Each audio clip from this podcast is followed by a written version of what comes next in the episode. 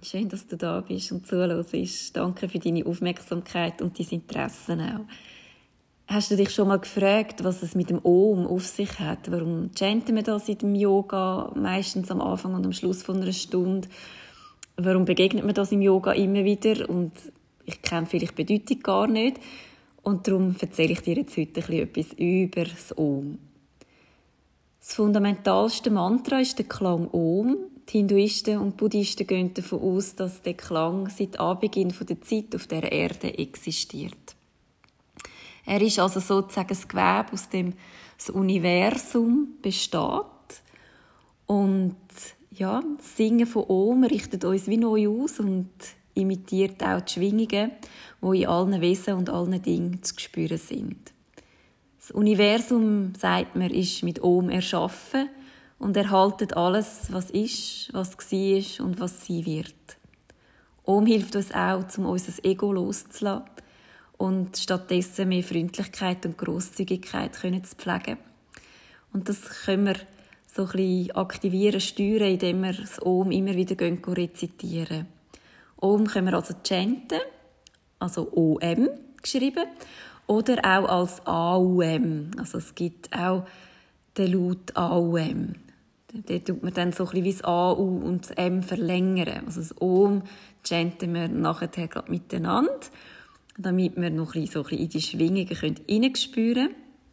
Ich möchte jetzt aber noch ein bisschen mehr zum OM zuerst erzählen.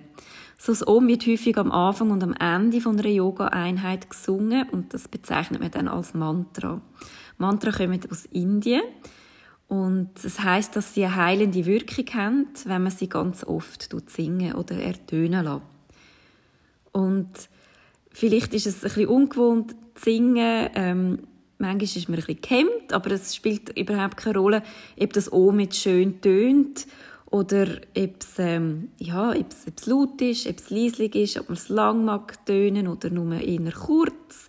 Es geht viel mehr um die innere Haltung, die man hat, wenn man es Om singen. Und übrigens heisst es, dass wenn man es Om ertönen lässt, im Himalaya ein Mönch oder ein Yogi dort sitzt, wo das Om hört und einem dann antwortet und ebenfalls das Om ertönen lässt. So gehen wir jetzt äh, miteinander chanten. Und wir tun mal gut einschnaufen und lassen dann das Ohm ertönen. Und du tust einfach so lange singen, wie es für dich stimmt. Oh.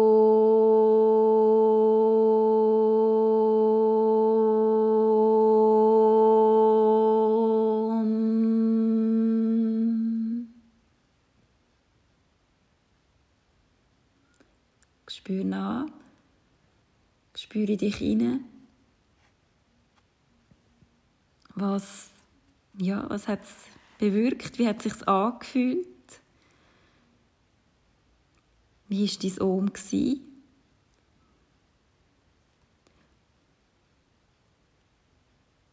Und vielleicht kennst du das Symbol von Ohm. Hast du das vielleicht schon mal neu gesehen?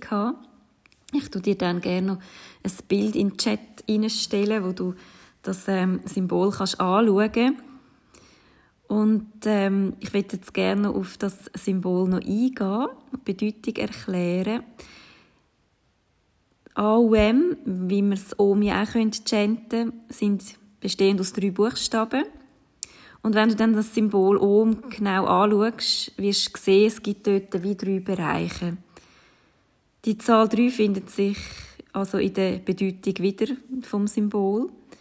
Und die drei Bereiche spiegeln drei verschiedene Bewusstheitszustände wieder. Die Yogis gehen also davon aus, dass man zwischen diesen verschiedenen Bereichen wechseln. Zum Beispiel jetzt, wo mir zulos ist, bist du in einem Wachzustand, also in einem Tagesbewusstsein. Und wenn wir einschlafen, kommen wir entweder in so einen Traumzustand, in ein Traumbewusstsein oder wenn wir dann schlafen und in einen traumlosen Schlaf gehen, sind wir im Schlafbewusstsein. Und wenn wir die Abbildung genau anschauen, kann man sehen, dass es rechts oben einen kleinen geschwungenen Strich und darüber eine Art einen Punkt gibt. Und der Strich spiegelt im Yoga Maya wieder.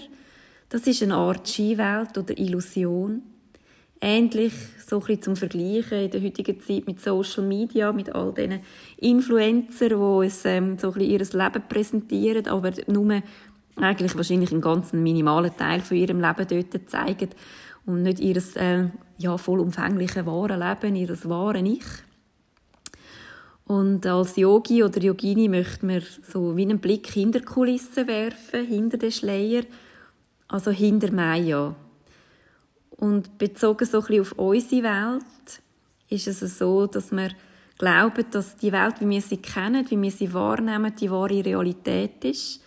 Aber jeder Mensch hat eine unterschiedliche Wahrnehmung von der Realität, so wie jeder Mensch unterschiedliche prägende Erfahrungen in seinem Leben schon gemacht hat oder macht. Und Om hilft uns ein bisschen, ähm, die Illusionswelt oder die Skiwelt können zu durchschauen, so ein bisschen hinter den Vorhang, hinter die Kulissen zu schauen. Und ja, wenn wir ganz still sind, wenn der Urklang durch unseren Körper fließt, dann können wir die Schwingungen vom Ohm wahrnehmen. Und so ist es auch im Leben. Das Leben wird geboren und wird wieder vergehen. Und aus jedem Klang entsteht Bewegung und Leben. Und wir sind ein Teil davon, von dem Universum. Und wenn wir den Urklang Ohm in uns oder durch uns ertönen lassen, dann ist das Universum auch wie in uns. Und ich hoffe, du fühlst dich so ein bisschen als Ganzes und verbunden mit der Welt und dem Universum. Und ähm, ja, wann immer du Lust hast, chanten Om. Wir werden sicher in den nächsten Lektionen das ein bisschen vermehrt machen, damit wir ja, gute, positive, glückliche Schwingungen spüren und uns verbinden können. Ich danke dir fürs Zuhören und ich wünsche dir einen wunderschönen Tag oder ganz eine gute Nacht.